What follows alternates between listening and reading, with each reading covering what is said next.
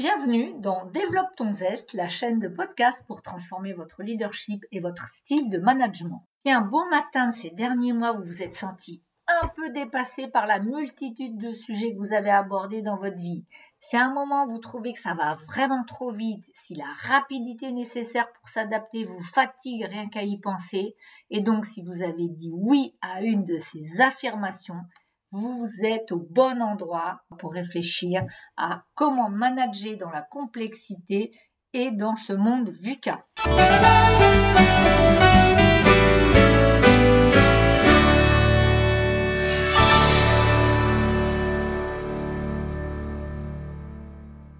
Bienvenue, vous écoutez Happy Leadership, épisode 3. Je suis Nathalie Rocher, entrepreneur, coach de dirigeants et sur ce podcast, je vous partage des approches, des outils, des ressources. Bref, un moment pour vous pour appréhender le monde VUCA, le monde complexe dans lequel nous vivons.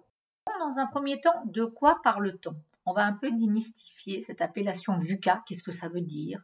Les enjeux en deuxième partie, dans ce contexte, les challenges à relever, qu'elles soient perso, qu'elles soient pro. Et puis, en troisième partie, nous verrons comment manager, comment l'idée, comment fédérer les équipes dans ce contexte pour garder des partenaires engagés.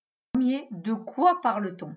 VUCA, me direz-vous, un acronyme. Ben oui, un de plus. Hein. C'est pas que je les adore, mais j'avoue qu'en entreprise, on en a beaucoup. Quand on intervient, il nous faudrait presque un dictionnaire pour comprendre votre vocabulaire. Alors, que veut dire VUCA V comme volatilité, IU comme incertitude, C comme complexité, A comme ambiguïté. En fait, cette appellation est issue d'un document de recherche de 1991 pour ceux qui auront envie d'aller chercher plus loin. Et c'est Herbert Barber, publié dans Strategic Leadership Primer, un document avec pour but d'aider les cadets dans l'armée, à comprendre les changements sur les champs de bataille, en montrant que le champ de bataille pouvait être aussi virtuel que cyber.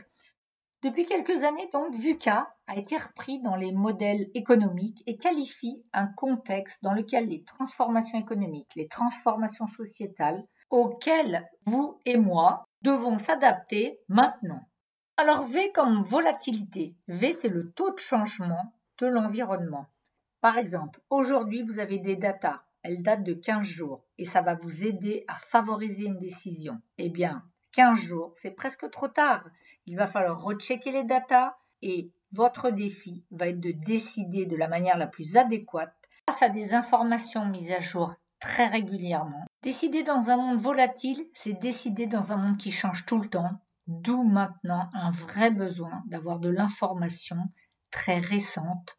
Passons à la dernière lettre, Comme uncertain en anglais ou incertitude, c'est-à-dire quoi? C'est-à-dire l'incapacité à prévoir à court terme, donc des décisions retardées, plus de besoins pour calculer, pour imaginer, de ce fait beaucoup plus de gestion des risques à avoir en tête avec des stratégies de couverture tout à fait différentes de celles que vous pouviez avoir avant. C'est comme complexité. La complexité, ça va être la difficulté à identifier les parties prenantes. Beaucoup de gens font partie des projets, les organisations sont globales, locales. Du coup, on s'y retrouve pas toujours. Imaginons, vous voulez changer le processus paye, effet L de papillon puissance 10, beaucoup d'impact dans votre société. Pourquoi? Bah, Parce que nous avons de plus en plus d'interactions. Et quand vous touchez à un endroit du système, c'est tout le système qui va être impacté. Au niveau des interactions, mais regardez votre boîte mail. Combien de mails vous recevez, combien de gens vous connectez par jour. On parle d'infobésité et du coup, qui est responsable de quoi? À qui dois-je communiquer? C'est les vraies questions. Quelles sont les parties prenantes? Et comme c'est de plus en plus complexe, eh bien c'est de plus en plus difficile à gérer. Dernière lettre de VUCA. A comme ambiguïté. L'ambiguïté, c'est quoi? C'est quand on a du mal à avoir une claire vision des choses, quand on ne comprend pas vraiment ce qui se passe, et du coup, ça va laisser libre cours à l'interprétation. Prenez par exemple une grosse réunion, tous les leaders top 50 d'une entreprise et écoutez à la pause une fois qu'une annonce d'organisation ou de projet a été faite. Eh bien, beaucoup de choses vont se dire autour d'un café, genre, à ton avis, tu as compris ce que ça voulait dire là? On va moins investir en Europe Ah ben moi, j'avais pas compris ça. J'avais compris, on va plus délocaliser. Et au fait, euh, déployer sur les marchés asiatiques, à ton avis, est-ce que ça pourrait dire qu'on va réduire sur les États-Unis? Bref, ça c'est qu'un extrait. Comme vous le voyez, le manque de clarté donne lieu à des hypothèses, ça complexifie. Et en plus de ça, on a tous des biais cognitifs qui va faire qu'on interprète, qu'on est un peu hyperbolique, qu'on va y rajouter nos sentiments. Donc du coup, quand c'est ambigu, c'est très difficile de décider. Vous l'avez bien compris hein, depuis tout à l'heure, la décision, c'est un des maîtres mots en entreprise et c'est surtout un des grands rôles du leader. Donc du coup, quand je ne sais pas, je suis ambigu, le rythme se ralentit. Regardons maintenant ce qu'il se passe dans ce monde VUCA en partie 2 de notre podcast. Qu'est-ce que ça provoque, un environnement VUCA? Eh bien déjà, un sentiment d'insécurité. Bien sûr, Comment faire face quand c'est volatile, quand on a l'impression que la stabilité n'est plus là? Perte de contrôle, illogisme, on est dans le doute, incompréhension, donc remise en question. Qu'est-ce que cela malmène d'après vous? Eh bien déjà nos habitudes, notre stabilité. Ça malmène aussi le fait que nous pouvons plus contrôler. Adieu les prévisions. Ça malmène aussi notre propre confiance en nous. Je ne comprends plus où j'en suis. Et puis bien évidemment, L'ambiguïté va amener un manque de logique. Adieu les certitudes. Et si on parlait management? Le monde VUCA, à votre avis, qu'est-ce que ça change et qu'est-ce qui coince par rapport au management traditionnel? Eh Bien, ce qui va bouger, c'est la volatilité ne supporte pas le conformisme, puisque tous les jours, ça change. Il va y avoir aussi, bien sûr, la division du travail, dans la complexité, le pouvoir ne peut plus être centralisé. Ça, ça va être un grand changement et ça, ça coince un peu. On parle d'holocratie, on parle d'entreprise libérée, on parle de collaboratif. Et oui, parce que la division du travail va être tout autre. Dans l'ambiguïté, une chose aussi qui va être différente dans le management, c'est la qualité totale, c'est la maîtrise des risques. Du coup, nous allons avoir à travailler autrement, à réfléchir à d'autres pratiques. Stéphane Graham-Meyer a été même un peu plus loin en disant que dans ce monde volatile, on va toucher notre fragilité. Cette incertitude donne de l'anxiété, vous vous en êtes certainement rendu compte.